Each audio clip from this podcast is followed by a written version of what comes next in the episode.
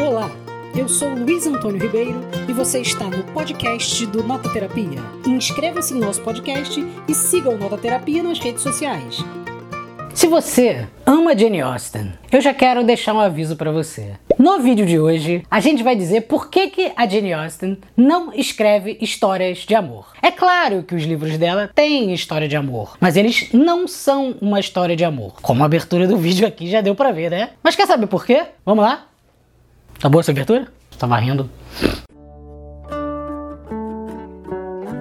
Dizer se a Jane Austen escreve ou não histórias de amor pode ser um assunto um pouco ultrapassado, pode parecer um assunto um pouco irrelevante, mas é muito importante porque sua pergunta já levanta uma série de questões sobre a própria obra da autora, né? Por exemplo, o fato de que grande parte das edições dos livros da Jane Austen são feitos para vender pra gente histórias de amor. Então você tem uma série de capas com adornos femininos, ou com relações entre casais, ou com a imagem de uma menina no campo olhando esperançosa e apaixonada pro nada. E esse tipo de coisa é feito pelo mercado para tentar trazer para as histórias da Jane Austen as histórias de amor romântico que vão encantar leitores e leitoras por aí. Além disso, tem uma segunda camada nisso, que é utilizar o fato de que mulheres não escreviam muito ali no século XIX, ou não podiam escrever, ou se escrevessem não podiam publicar, para tentar de alguma maneira trazer a Jane Austen para o universo feminino, o universo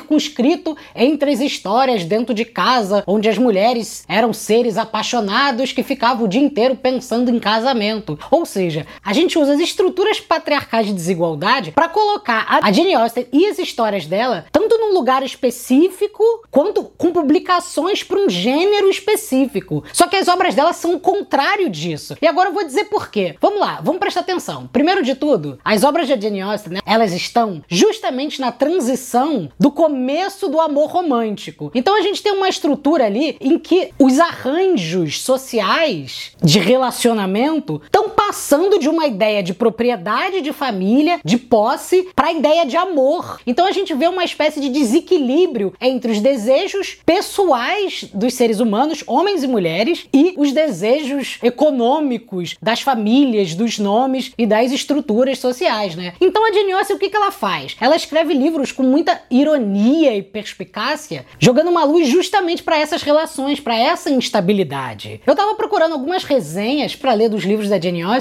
e várias delas eram feitas por meninas que comentavam que ficaram decepcionadas porque um, os livros não acontecem nada, dois, as histórias de amor demoram muito para acontecer, três, não tinha beijo. Mas por que que a gente fica com essa impressão? Primeiro, pela expectativa que é criada pra gente do que que a gente vai ler e segundo, pelo que a Jane Austen não faz. É óbvio que os livros dela tem histórias de amor. O Mr. Darcy e a Elizabeth Bennet vivem histórias de amor em Orgulho e Preconceito. A Elinor e o Edward vivem uma história de amor em razão e sensibilidade. Em Emma, que tá aqui, a Emma e o Mr. Knightley vivem também uma história de amor. Mas o livro não é sobre isso. Por exemplo, se a gente for olhar Orgulho e Preconceito, ele é feito principalmente pelas desigualdades sociais entre a família pobre da Elizabeth Bennet e a família de posses do Mr. Darcy. A dificuldade que tem entre esse atravessamento. Se a gente for olhar no caso do Edward, e da Eleanor em razão e, sensibilidade é a mesma coisa. No caso, a Eleanor é uma menina racional que ficou órfã né, de uma família mais pobre e o Edward é de uma família mais rica de posses que precisa abandonar a família se ele quiser ter o um relacionamento com uma pessoa mais pobre. No caso da Emma, a gente tem uma estrutura um pouco diferente. Ela é milionária, mas o Knightley tem um título. Então você tem quem tem dinheiro e quem tem títulos de nobreza. Essas duas coisas ali parecem ter um desequilíbrio também, né? E aí é muito curioso, porque o que a Jane Austen faz é justamente partir das histórias de amor, da micro-história, das relações conjugais mais íntimas, para fazer uma abertura para uma situação macro em que a gente consegue entender, mapear, cartografar a sociedade como um todo daquela época, em que a gente vai entender situações macroeconômicas, macroestruturais, desigualdade de gênero, desigualdades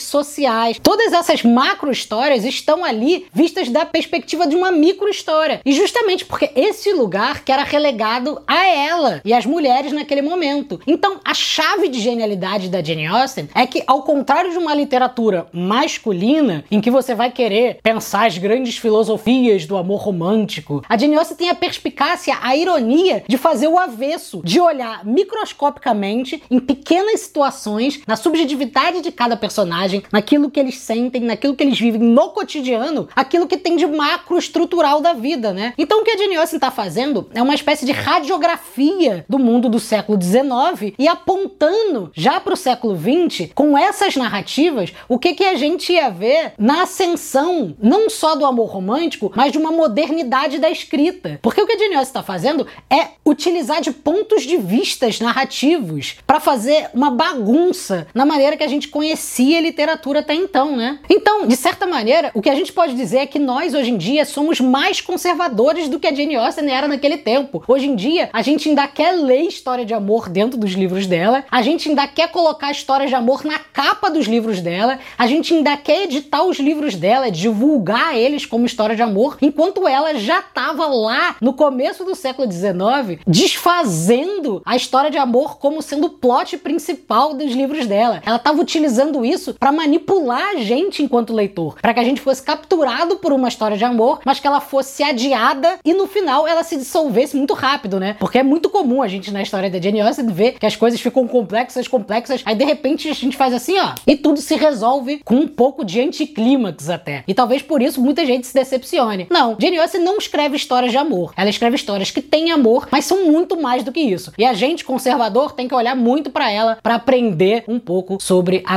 sociedade atual, mas também antiga, porque entender história sempre faz a gente entender mais do mundo, não é? E essa foi mais uma nota literária do Nota Terapia. Curta, comente, siga o Nota Terapia nas redes sociais, que logo mais, logo menos, voltamos com uma nota literária maravilhosa para vocês. Dessa vez foi Jane Austen. O que você acha que deveria ser na próxima? Diga aí e até mais.